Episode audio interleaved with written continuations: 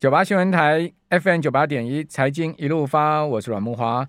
呃，今年真的是大事频频发生哦，在这个金融市场啊、哦，没有大事可以讲说是没新鲜事哈、哦。这个今年真的太多大事，欧元对美元已经跌到了平价了哈、昨天欧元甚至在盘中一度啊跌穿一比一对一美元啊，一块对一块欧元，呃，一块欧元对一块美元，甚至跌穿了哈。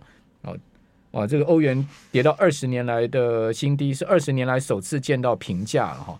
好，那另外呢，美国既然传出 CPI 啊，今天晚上盘前要公布的 CPI 啊，啊，这个秘密泄露，啊，居然有泄密的问题呢，说呃出来的数字是十点二，哇，这个把投资人给吓趴了哈。那连美国 CPI 都会泄密了，那还有什么状况不能发生呢？哦，今年真的太多的。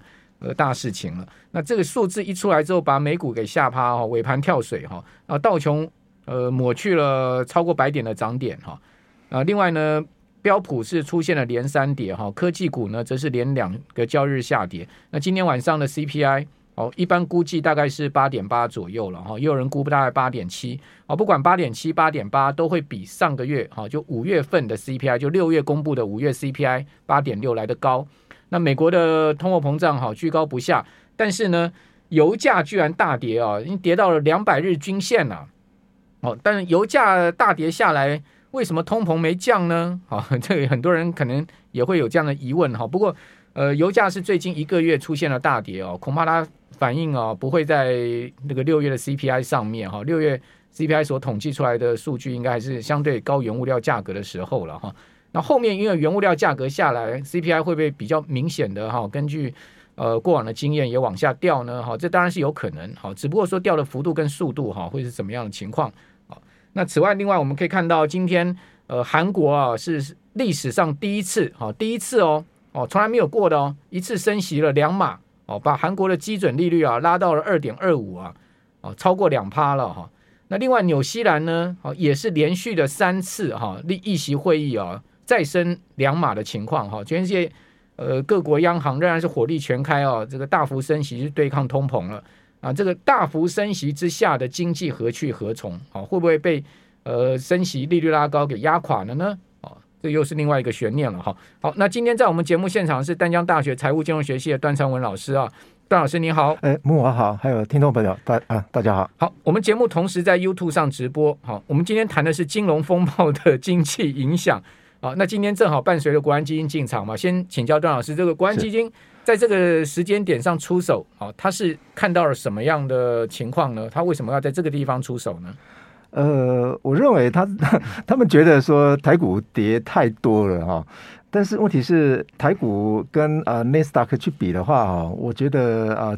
啊，目前啊，在那边信心喊话的话，呃，似乎有点早了些了哈。那大环境不好的话，你现在如果一出手的话，啊，搞不好子弹用光了，结果大环境还是继续不好的话，呃，届时会不会没有子弹哦？这个会变成啊、呃，这个 之后的问题啊、哦。我们想想看，两千呃二零二零年 COVID-19 那那个阶段的话，大概国安基金出手的话，也出了大概七点多亿而已啊。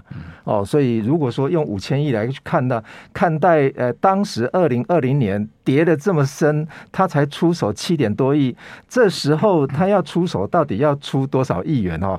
这个还是一个问题啊。五千亿啊？对啊，他总共五千亿啊，但是问题是二零二零年的话，他他去买这些股票的话，大概也买七亿多而已啊。因为他只是说进场，股市就大幅拉上去了，啊、他根本不用买啊。其实目前基本上就是在信心喊话了。我认为，呃，目前看到新闻的一个结果的话，他是授权给执行秘书一个人去做呃下单的一个决定了哦。那我认为。这个金额实在太大，执行秘书我想应该也没有办法负担这这个责任。万一哎买到啊、呃、买到这个不对的股票的话，那我想应该是比较不会了哈。他应该也是买全职股、啊，对啊，他一定是买全职股、啊，什么台泥啊、统一啊，是啊，南亚、台塑，大概都买这些嘛。过去的资料显示，他们买就是这些股票嘛。但是如果依照全球的这些，比方说像 IMF 啊，或者是世界银行他们的报告的结果的话，明年它的所有明明年所有全球的经济景气的话，基基本上都是不甚很好了。那现在出手的话，现在才呃还不到明年，还有半年的时间才有办法跨越明年这个阶段的话啊，我想现在就在信心喊话，或者是说直接出手。去下单的话，会不会过早了些了啊？当然，对于有持股人而言的话，当然是。我我我，像我个人是很感激啦。我个人真的今天非常，我个人今天真的是非常感激政府的这个 国安基金的出手，他就让我今天少赔很多哈。基本上，这个段老师讲没有错。其实国安基金的意义不在于他买的绝对金额了，而在于他所给予市场的一个呃正面的信心的力量了。是啊，但是问题就是说。呃，信心这种事情啊，它来得快也去得快嘛。是，一旦就是说市场信心跑掉的时候，你恐怕就真的后面必须是真枪实弹的去买股票了。因为今天我想，国安基金应该一一毛钱都没买，他不需要买嘛，因为他已经呃宣布之后，股市就拉上去，他干嘛要买？他已经达到他护盘的目的了，所以他今天不会动哦，我估计是不会动哦。但是呢，如果后面盘势再继续下跌，甚至破底的话，那国安基金就真的五千亿要拿出来真枪实弹的去对抗空头喽。但是外资卖了九千多亿呢，快一兆了。对呀、啊，快一兆。那它五千多亿有办法抵得过？比方说像利差的因素吗？所以，所以我觉得段老师讲到一个关键，这个关键就涉及到后面哦，这个台币的走势，对不对？哦、对、啊，台币又关系到外资的买卖潮，然后也关系到美股后面的这个走势。美股的空头真的结束了吗？哦，如果美股空头结束，那国安基金在这个点上面宣布护盘，那真的是非常巧妙了。哦、对啊，所以这个。不取决绝对不在国安基金自己本身，而是在全球的股市跟经济的宏观形势上面。我觉得就用拿比方说日币跟美金去比就好了。其实我们看一下十年期国债的呃跟呃就也就是美国跟日日本的一个利差，它逐渐拉大状况之下的话，利差一拉大，你的利率如果在底部的国家的话，你的币值不贬那才怪嘞。那如果说我们这一次如果在我在猜了在。呃，这个月份呢，美国应该还会再升三码了哦。那如果再升三码的话，我们央行再不升息的话，我想这个台币免呃 避免不了，绝对还会再贬一波了哦。那个金融研训院已经估出来，就是说央行九月会升一码啊。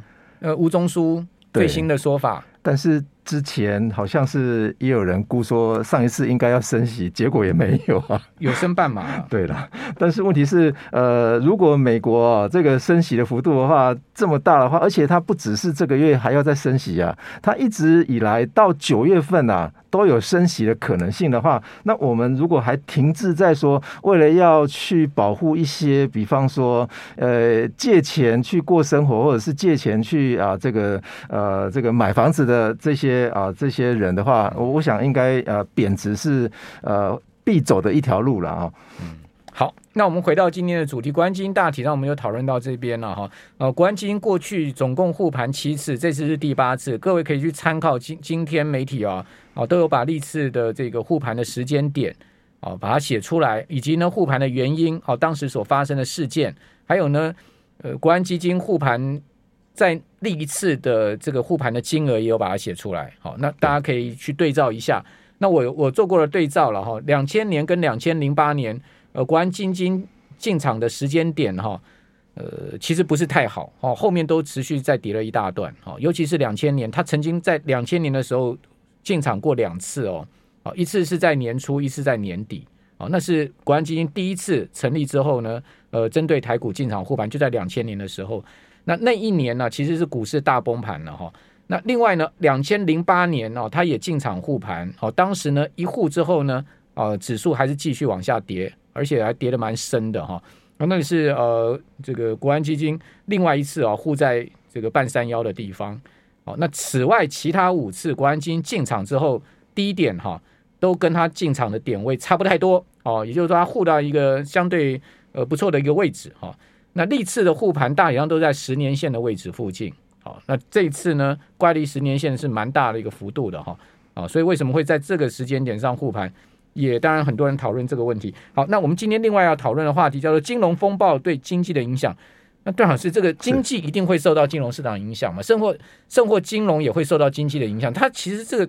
蛋生鸡，鸡生蛋的关系嘛？是啊，那当然我们都知道说股价指数的话是一个领先指标了哈。那我们的股价指数受到美股的影响又特别深，而且又受到所谓的纳斯达克指数哈，呃，影响特别深哈。其实我今天准备了几张图形哈，哎，这个给木华来啊，这个判断一下哈。好，我们看一下这一张图形哈。其实这两张图形的话，可能恐怕大家会觉得说，哎，长得很特，很很相似哈。我们看一下上面这张图形哈。比方说，上面这张图形的话，跟下面那张图形的话，走势好像是差不多哦。大家如果说有兴趣的话，看一下 YT 里面的这两张图形哈。那如果你去仔细看一下，说上面那张图形，这其实这个这个走势的话是 Nasdaq 的 Index。也就是呃，这个 Nasdaq 的指数哈，上面那张，上面那张跟下面那张基本上都是 Nasdaq 的 index。上面那张我猜应该是科技泡沫那一个时间，对，两千年的时候，对对对，哦，那个是真的是惨跌啊，也就是。一九九零年跑到二零零二年，对，也就是说跑到两千年的那个顶端下来两年非常快啊，他跑十年啊，跑十年跑到顶端了，结果两年下来非常快，但是问题是我们看一下下面那张，跌幅非常大哦，对对对，所以我们看一下下面那一张啊，其实下面那张的话是我们从二零。二零呃一二年跑到二零二二年的昨天截止，一样是十年，一样是十年，一样是十年的话，问题是上面那张图的话是十二年哦，也就是说到顶了之后，他又跑了两年才回到最底部哦。但是如果说空头走两年就对了，哎对，空头走两年，多头 走十年，空头走两年，那这两年的空头几乎把十年的多头全部叠完。对，所以这两张图形，大家我们这边先休息一下。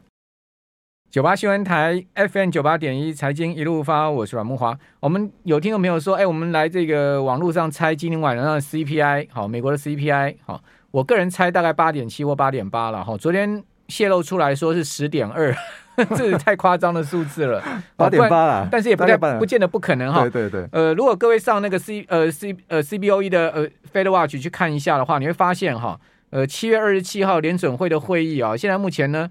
呃，押注升息三码已经达到百分之百了，哦，就是到二点二五到二点五的利率已经达到百分之百，哦，另外甚至有十一趴的人哦，十一趴接近十二趴人压注升息一个百分点哦，也就把利率拉到二点五到二点七五，哦，所以呃，市场这个对联总会呃这一次的议息的会议啊，升息的这个。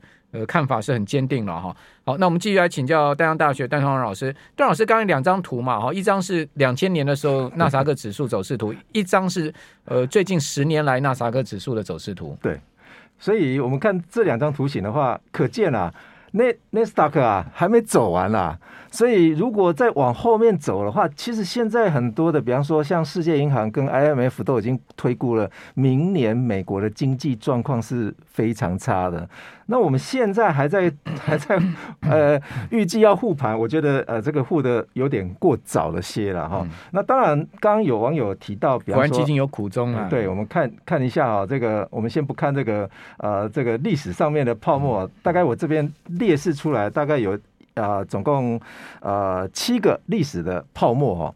那这个历史的泡沫的话，我觉得啦，大概这一次啊，很类似两千年那个大康泡泡沫的那那个阶段呢、哦。这是呃，这是哪几次的？这是一九八九年 日本经济泡沫第一个第一个 Nikkei 啊，那个一九八九年的 Nikkei 二二五指数。那再来是一九二九年华尔街股灾，嗯嗯，哦，那再来就是啊、呃、这个。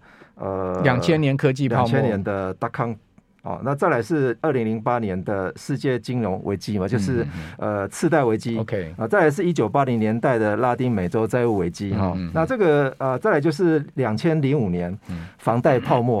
哦，那一波美国啊，哇，这个那个那个房子啊，涨到顶端之后，马上极端的下来，很类似目前呃，就是呃纳斯达克涨势的情况哈、哦。那最后一个第呃，最后一个是二零零二零一一年啊，那个白银啊，呃，白银在之前一九七零年代也有一次啊，哈，也就是说，呃，这个都是被美国定义的研究研究里面定义的说，呃，这几次基本上都可以把它定义成是一个市场泡沫。OK，那这些市场泡沫。的话，你看一下哦，如果说它这个是画出来是一个跌势的情况哦，要跌多久啊？最久的到二十四个月啊，所以所以基本上就是就是两年了。就是您刚刚讲这么多次的所谓不同商品或不同的指数的泡沫是。哦，它最长的跌势，空头跌势都要走两年就对。对对对，而且你看一下，如果说用那个左手边那个那个呃那个跌幅的话，大概最底端就那就是跌八成嘛，跌掉百分之八十，百分之八十啊。